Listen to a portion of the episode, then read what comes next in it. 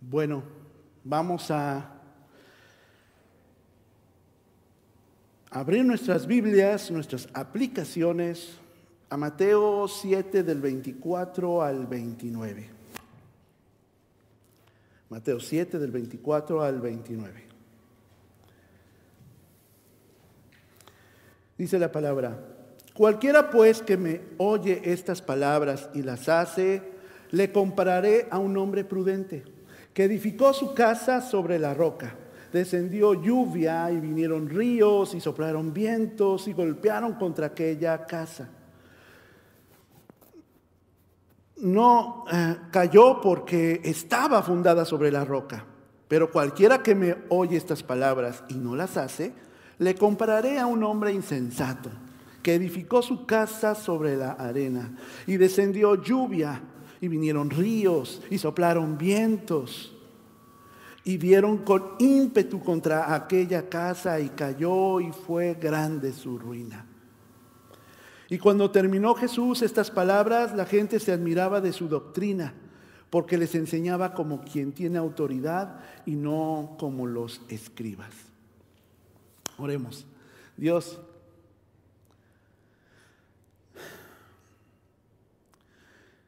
Que sea tu palabra ese refresco vivo que nos anime, que nos aliente, pero también que nos dirija. Que nos ayude, Señor, tu Espíritu Santo, a tomar las decisiones que tenemos que tomar en cuanto a nuestra relación contigo, Dios, en cuanto a nuestra posición como ciudadanos de este reino. Este reino que ya está, pero todavía no. Este reino que vivimos ya también, de hecho, aquí en la tierra, cuando aceptamos tu Espíritu Santo que habitara y tomara el control de nuestra vida. Señor, ayúdanos, sí, a ser buenos padres, a ser buenos hermanos, buenos amigos, buenos hermanos en Cristo, pero sobre todo, Señor, a ser buenos discípulos tuyos. Señor, Tú conoces a tu iglesia Nueva Vida y a las familias que la integran. Que las palabras que, que dijo tu Señor Jesucristo hace más de dos mil años en este monte, Señor, nos permitan bajar de aquella colina transformados para lo que tú, Señor, tienes como propósito nuestra vida, que es sanar, que es, Señor, compartir el Evangelio a todos aquellos que tengan hambre y sed de escucharte, de escuchar estas enseñanzas, Señor. En tu nombre, Jesús. Amén. Muy bien. ¿Quién quiere levantar su casa sobre la roca, mis hermanos? Amén. Bueno. Bueno, este sermón lo he titulado ¿Qué voy a hacer con Cristo? Y hermanos, este es el último domingo de la serie Viviendo el Reino. Con este pasaje terminamos de estudiar todo el discurso del Señor Jesús en el monte. Aquel tiempo que tuvo Jesús con sus discípulos. Uno si se sienta a leerlo en el Evangelio, ¿cuánto se puede tardar uno? ¿10, 15 minutos? ¿20 a lo mejor? Pero ¿cuánto es lo que realmente Jesús se tardó en expresar estas palabras a sus discípulos? Pero lo más importante de esta pregunta es, ¿cuánto se están tardando sus discípulos, nosotros como discípulos, en poner en nuestro corazón esas palabras. Mi oración, hermanos, desde que empezamos por ahí de septiembre del año 2021 hasta ahora 30 de enero, seguro han pasado muchas cosas en sus vidas, ¿cierto? Han pasado muchas decisiones y estoy seguro que no son iguales de aquel día cuando iniciamos el Sermón del Monte ahora. Es mi oración. Yo por lo menos, hermanos, no, estoy, no soy igual. no soy igual. No puedo eh, actuar y tomar mis decisiones de la misma forma en que lo hacía antes de profundizar el sermón del monte con estos eh, sermones. Hermanos, yo ya había dado este, esta serie en otro tiempo, pero ahora que lo volví a dar, con más de la experiencia que el Señor nos da y con más cosas que he vivido, no puedo de ser, eh, tener más gratitud con Dios por hasta dónde el Señor me ha cuidado a pesar de mí, a pesar de mis decisiones, a pesar de, de no entender qué quería Jesús que entendiéramos como discípulos de Él. Dice el versículo 24,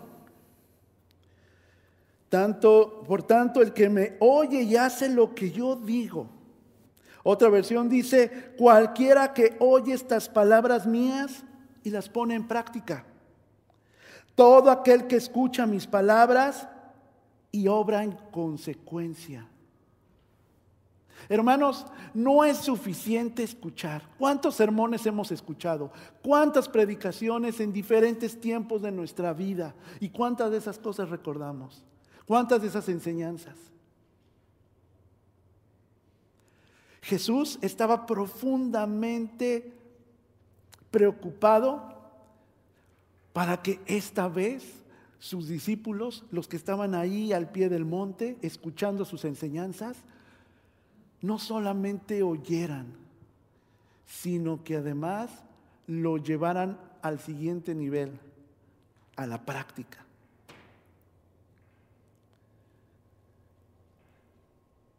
El que escucha, pero el que lo hace, ¿qué pasa con ellos?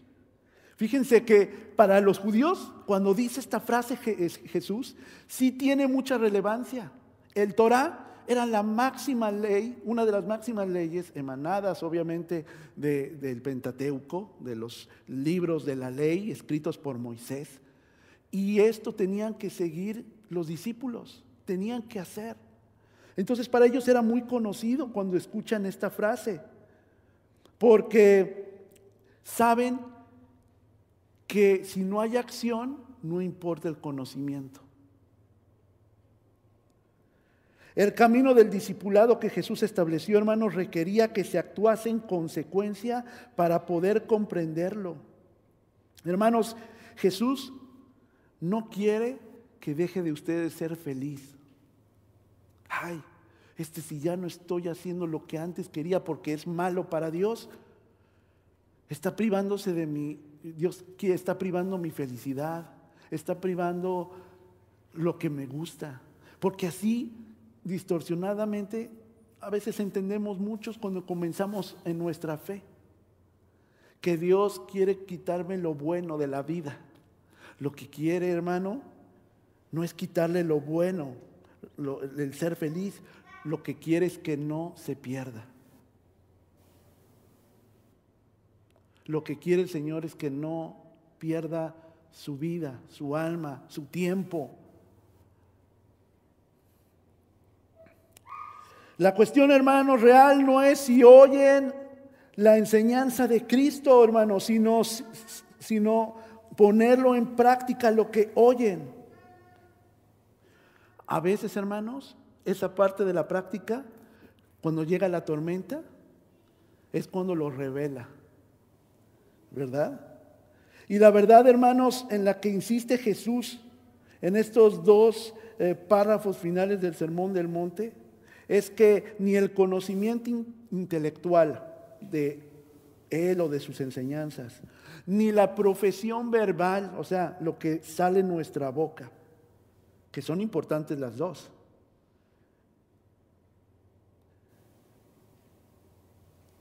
Estas jamás pueden sustituir el hacer, es decir, el obedecer. Hermanos, obediencia es el énfasis que da el mismo pasaje paralelo en Lucas 6, 46, 49. También en el Evangelio de Lucas narra esta e, esta situación? Déjenme comentárselo, déjenme leerlo y si quieren acompañarme, adelante. Lucas 6, 46, 49. ¿Por qué me llaman ustedes Señor, Señor y no hacen lo que les digo? Voy a decirles a quién se parece todo el que viene a mí y oye mis palabras y las pone en práctica. Se parece a un hombre que al construir una casa cavó bien hondo y puso el cimiento sobre la roca. De manera que cuando vino una inundación, el torrente azotó aquella casa, pero no pudo ni siquiera hacerla tambalear porque estaba bien construida. Ni siquiera un movimiento pequeño, dice aquí Jesús, porque estaba bien construida. Pero el que oye mis palabras y no las pone en práctica. Se parece a un hombre que construyó una casa sobre tierra y sin cimientos. Tan pronto como la azotó el torrente, la casa se derrumbó y el desastre fue terrible. Aquí Jesús, en esta parte, en esta versión de Lucas, dice que empezó cuestionando a sus discípulos y les dice, ¿por qué me llaman Señor si realmente no les interesa sujetarse a mí? ¿Qué habrá sentido Jesús? Que lo están confesando como un gran maestro, pero también como su Señor. Pero no hacen lo que les está exponiendo. Hermanos, ¿cuántas veces nosotros no nos vemos reflejados en esto? Y no tenemos confianza. Y no tenemos fe. Y tenemos miedo de cambiar cosas que debemos cambiar, de, que Dios nos demanda, pero no lo hacemos porque no sabemos vivir sin lo malo. Es increíble. Pero Jesús le dice, da tu confianza toda en mí, para que experimentes lo que realmente quiero que vivas.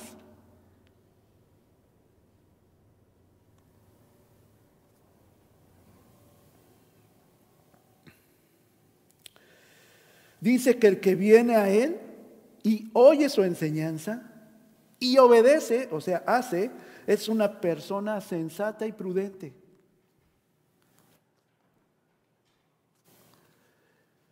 Ay, hermanos, cuando estaba leyendo esto, yo estaba recordando a veces todas las cosas, acciones que yo hacía sin Dios o no teniéndolo en cuenta en mi vida. Le di gracias a Dios que me permitió sobrevivir de esas tormentas y el poder estar aquí. Sé que todos tienen experiencias diferentes, algunas muy fuertes. Pero aún así, hermanos, viendo la fidelidad de nuestro Señor Jesucristo y que nos tiene aquí, ¿qué es lo que tememos para no seguirle? Para no obedecerle. Ahora, todo lo que escucharon sus discípulos de Jesús, de parte de Jesús, eran lecciones que los conducirían a una nueva vida. Hermanos, pero no basta con escuchar, había que ponerlo en práctica. No hacerlo era como, hermanos, yo me imagino tener un carro increíble que me ayuda a transportarme al lugar donde necesito ir, pero sin llaves. Ahí lo tengo, solo, estacionado en el garage. Puede ser muy lo que yo necesito o muy con el lujo que yo quisiera, pero si lo tengo sin llaves, simplemente es un objeto ahí ocupándome espacio. Hermanos, no quiere Dios que nosotros seamos sus discípulos, personas que simplemente estamos ocupando un espacio en la tierra. Quiere que trascendamos en el propósito que Jesús tiene para nuestra vida. Quiere que inspiremos a otras personas que tratan y tratan con el mismo mal resultado de salir de su vicio, de su círculo corrupto, pero que no pueden.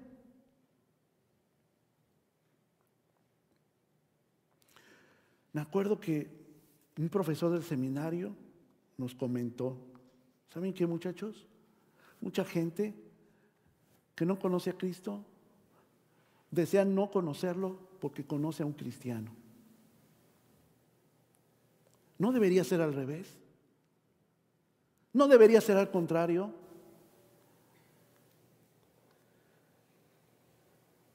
Hermanos, Jesús demanda una decisión entre Él y los dirigentes religiosos. Pide a quienes han oído las palabras que está exponiendo en el Sermón del Monte, hermanos, que las pongan en práctica. Y que quiten cualquier cosa que les impida ver el fundamento de vida. Ese fundamento que se llama Jesús.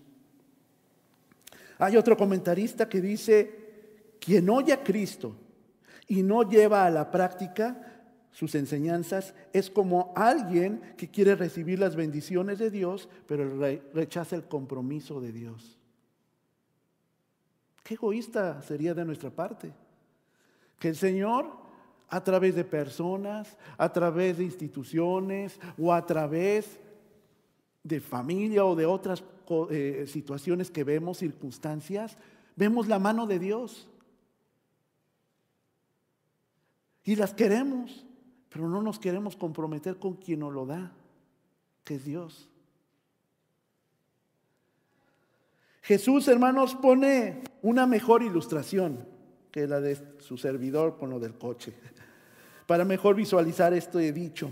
El que oye y hace es un hombre sensato, y el que las oye y no lo hace es un tonto, dice en una versión. El primero construyó en un fundamento sólido y el segundo construyó en un piso movedizo. Recuerdo, hermanos, hace algunos años, no muchos, en un congreso de jóvenes por ahí, en el 94, todos los jóvenes que pertenecíamos a iglesias bautistas teníamos un congreso de jóvenes a nivel nacional. Esta vez fue en Oaxaca y fue en Huatulco, que es un hermoso lugar de playa.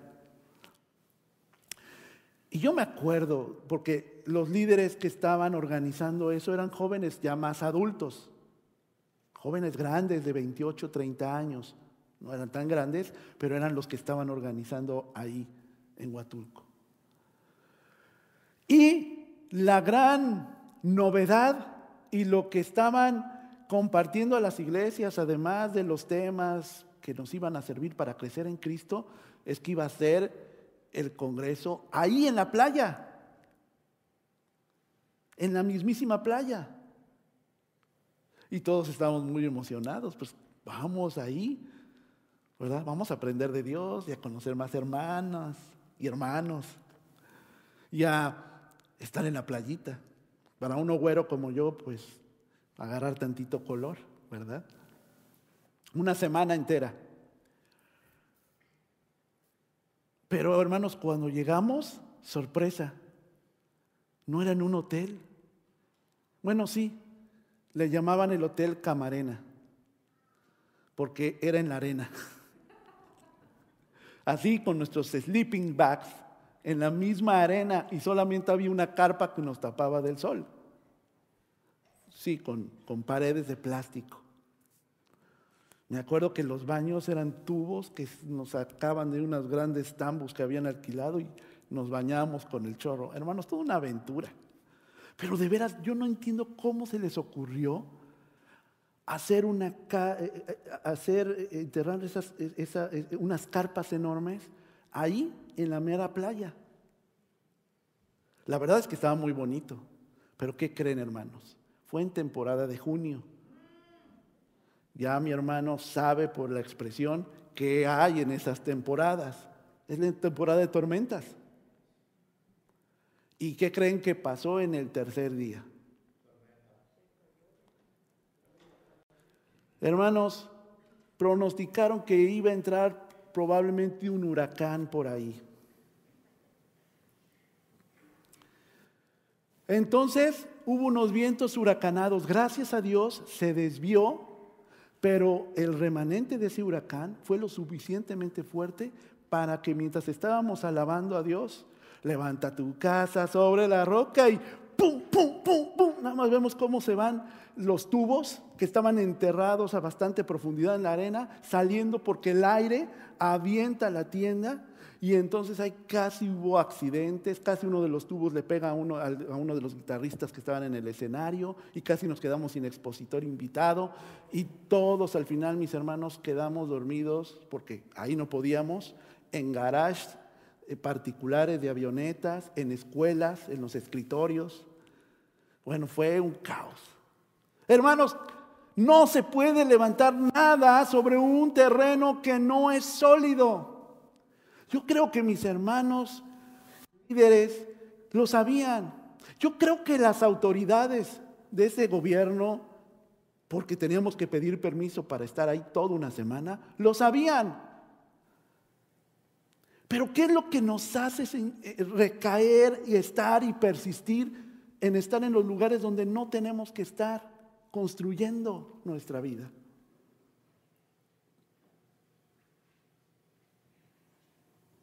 ¿Es tan atractivo?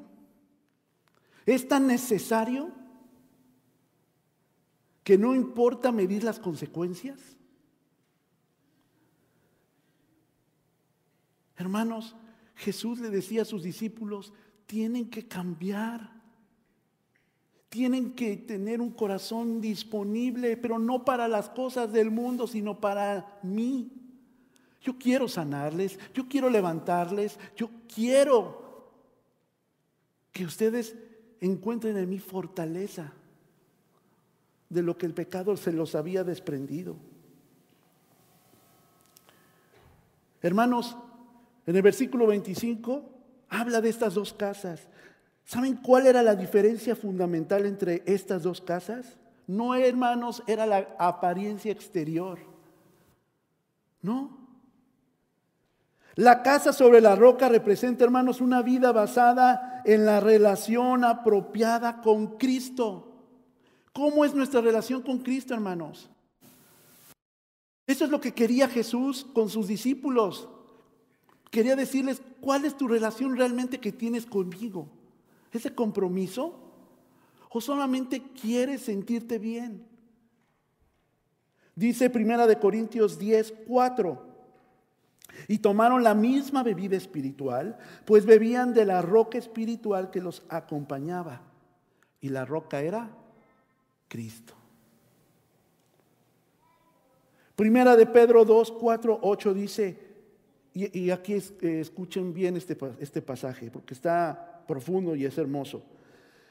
Cristo es la piedra viva, rechazada por los seres humanos, pero escogida y preciosa ante Dios. Al acercarse a Él, también ustedes son como piedras vivas, con las cuales se está edificando una casa espiritual. De este modo llegan a ser un sacerdocio santo para ofrecer sacrificios espirituales que Dios acepta por medio de Cristo. Así dice la Escritura. Miren que pongo en Sión una piedra principal escogida y preciosa, y el que confíe en ella no será jamás defraudado. No será jamás defraudado. Para ustedes los creyentes, esta piedra es preciosa, pero para los incrédulos, la piedra que desecharon los constructores ha llegado a ser la piedra angular y también una piedra de tropiezo para una roca que hace caer. La gente que no quiere acercarse a Dios y no quiere tener ninguna relación con Él, simplemente se le hace una carga, se le hace algo para tropezar, porque Cristo no exige que dejemos nada. Lo que exige es que tengamos una vida obediente a Dios. El que tiene que dejar sus temores, el que tiene que dejar sus malos hábitos, el que tiene que dejar su pecado, es uno. Y cuando esté esa habitación vacía, está disponible para que la habite quién?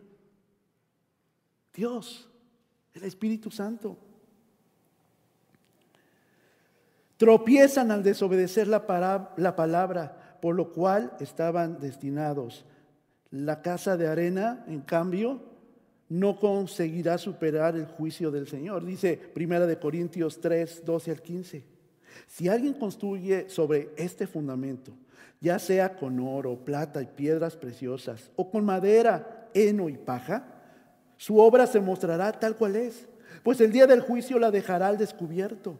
El fuego la dará a conocer y pondrá a prueba la calidad del trabajo de cada uno. Si lo que alguien ha construido permanece, recibirá recompensa. Pero si su obra es consumida por las llamas, él sufrirá pérdida. Será salvo, pero como quien pasa por el fuego. Hermanos, si usted ha creído en el Señor Jesucristo, usted tenga la confianza que le verá cara a cara. Pero lo que tenemos que rendir cuentas es lo que hicimos durante nuestra vida.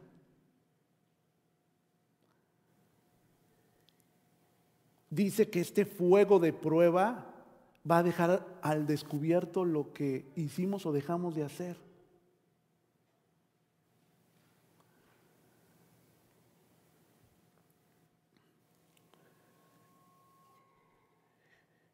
Hermanos, quien edifica su vida sobre la roca es la obediencia que se manifiesta en nuestras obras, en lo que hacemos.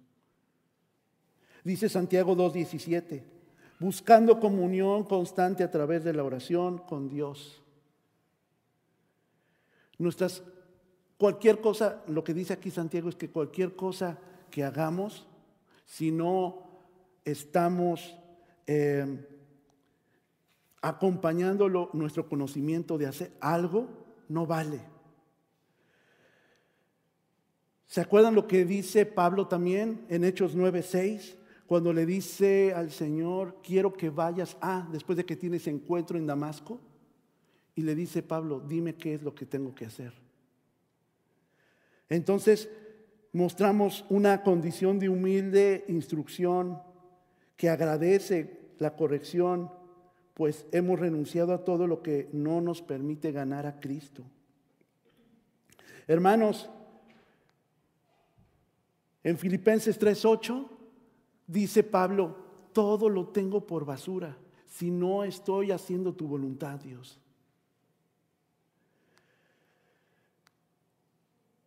Debemos de confiar y poner todas nuestras fuerzas y persistir en Cristo, hermanos. Y Gálatas 2.20 dice, he sido crucificado con Cristo y ya no vivo yo, sino Cristo vive en mí. Lo que ahora vivo en el cuerpo, lo vivo por la fe en el Hijo de Dios, quien me amó y dio su vida por mí.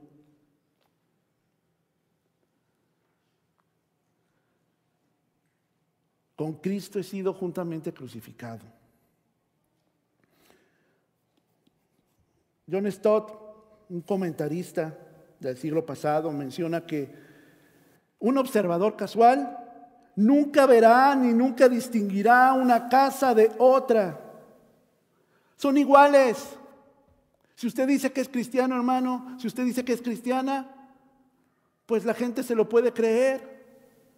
Yo le puedo creer. Pero la distinción está en los cimientos y los cimientos no se ven en las construcciones, ¿cierto? No se ven. Pero es donde está la diferencia, en dónde estamos construyendo nuestra fe, en quién estamos tomando nuestro refugio, quién está sirviéndonos de modelo para poder crecer en Dios.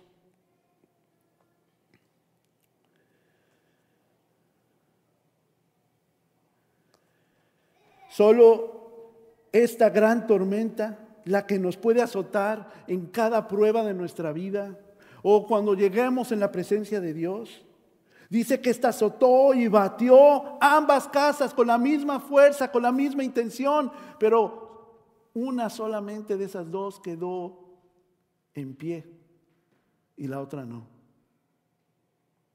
La casa que fue fundada sobre la roca fue la que resistió. Y luego en este mismo pasaje Jesús dice la consecuencia de no construir sobre la roca, de no obedecer. Y es catastrófico. Dice en esta versión, la casa se derrumbó y en otra dice, y su ruina fue irreparable. ¿Cuánto tiempo, hermanos, vamos a seguir echando a perder nuestra vida? ¿Cuánto tiempo más vamos a seguir perdiendo tiempo? ¿Cuánto tiempo más vamos a seguir sufriendo? Porque nos cuesta incluso dejarnos consolar por Dios.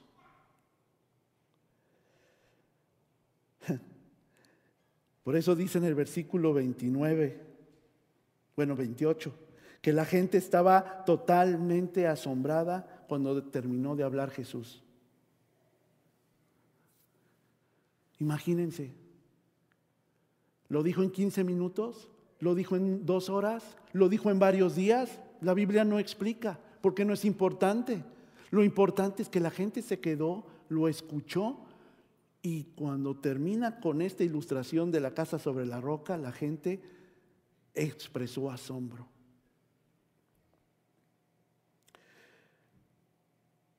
Sin embargo, hermanos, el asombro no significa que lo aceptemos. Lo único que nos puede decir el asombro es que es algo emocional, que estamos sorprendidos. Sorprendidos porque Jesús reflejó nuestra vida en sus palabras y no me conocía o pensábamos que no nos conocía. Asombrados porque sabemos y nos retó a que tenemos que cambiar, pero no sé si quiera hacerlo porque involucra compromiso. Y pueden haberse expresado muchos tipos de emociones. Pero el asombro, hermanos, no es un compromiso con el ministerio de Jesús. El ministerio de Jesús, hermanos, como les dije, no es no quererlo hacer feliz, es rescatarlo de donde está hundido, de donde yo estaba hundido.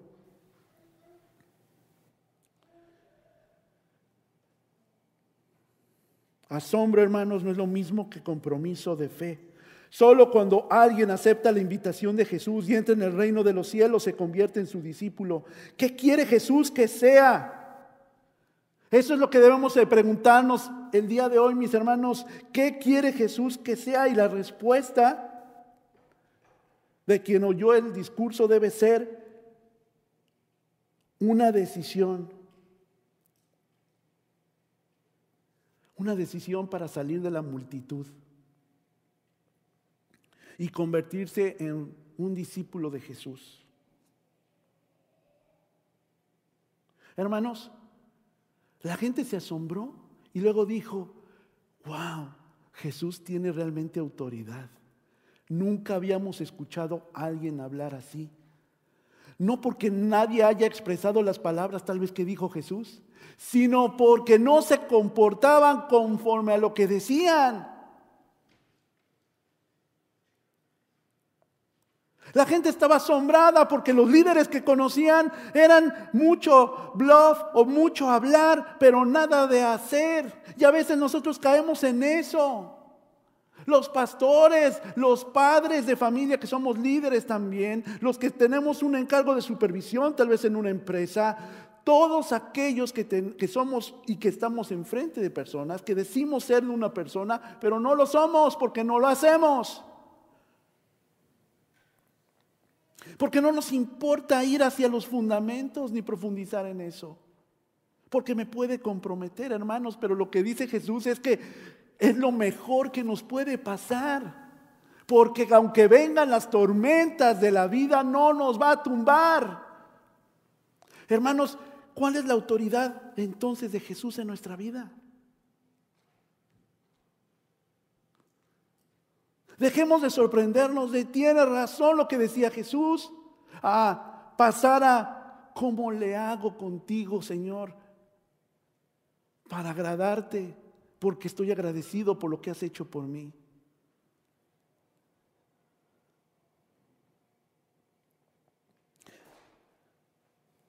Para terminar, les hago esta pregunta que yo me hice cuando termine esta predicación.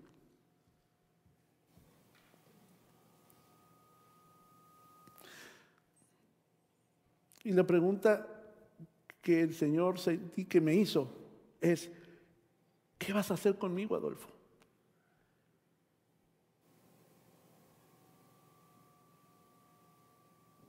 ¿Entrarás a la puerta que lleva a la vida o me rechazarás para seguir el camino de tu destrucción? ¿Qué vas a hacer conmigo, Adolfo? ¿Buscarás la fuente que transforma tu vida para dar buen fruto o seguirás a los mentirosos que solapan tu pecado? ¿Qué vas a hacer conmigo, Adolfo? ¿Construirás tu vida sobre Cristo, que es la roca, o seguirás sin cambiar nada?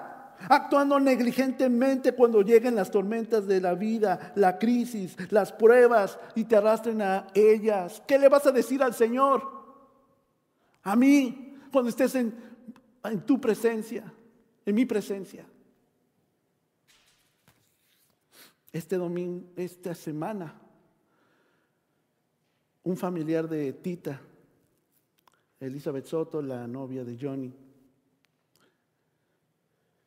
me habló en la semana y me dice, pastor, eh, mi abuelita está en sus últimos días, estoy muy triste y quiero ver si se puede contactar con mi tía para que pueda, pueda ir. Ella es cristiana.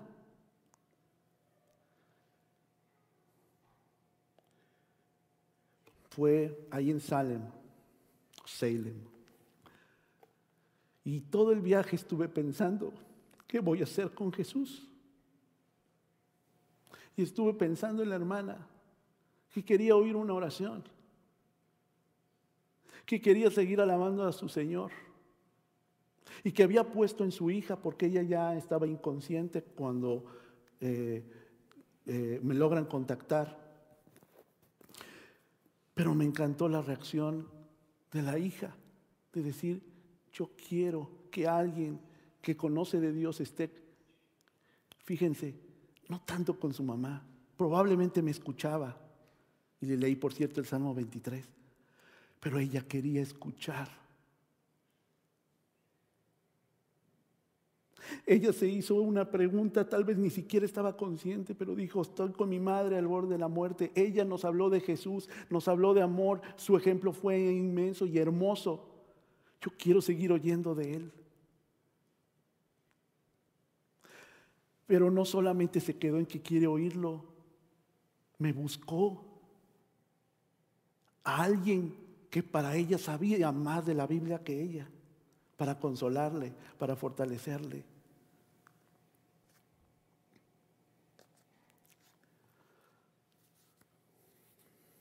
Hermanos, yo ya no soy igual.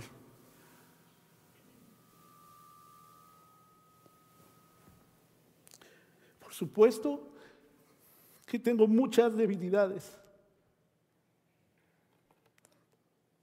Pero cada vez que, estaba exponiendo las palabras de Jesús a través de la palabra en este discurso, me tenía que preguntar si era un discípulo suyo y si quería hacer su voluntad.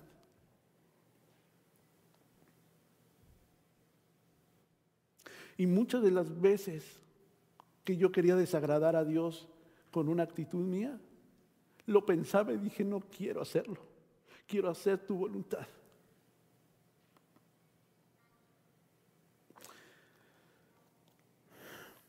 Terminamos esta serie, pero no terminamos nuestra vida en Cristo. Tal vez hoy es un día de empiezo, de reiniciar.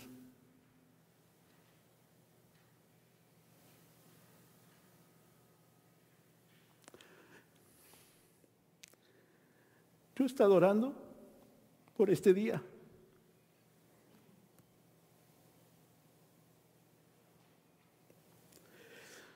Para que la iglesia que tengo el gran privilegio de pastorear tome una decisión individual. Y si no la toma hoy, está bien. Y si la toma hoy, yo me comprometo con usted, como se está comprometiendo con Dios, para orar, para sostenerle y para que seamos y compartamos esta ciudadanía del reino.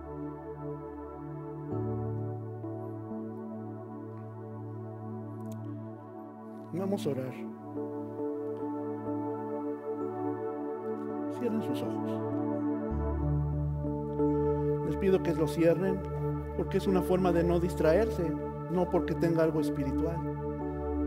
Le pido que lo cierren porque ahora quiero decirles que si quieren aceptar al Señor Jesucristo en su corazón y quieren obedecerle y quieren depender de Él, haga la decisión hoy.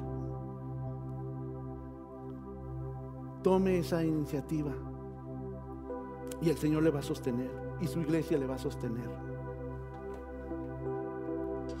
Quiero invitarle a que se ponga de pie a quien quiera hacerlo.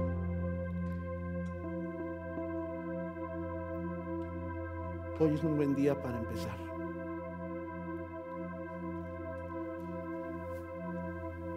Señor,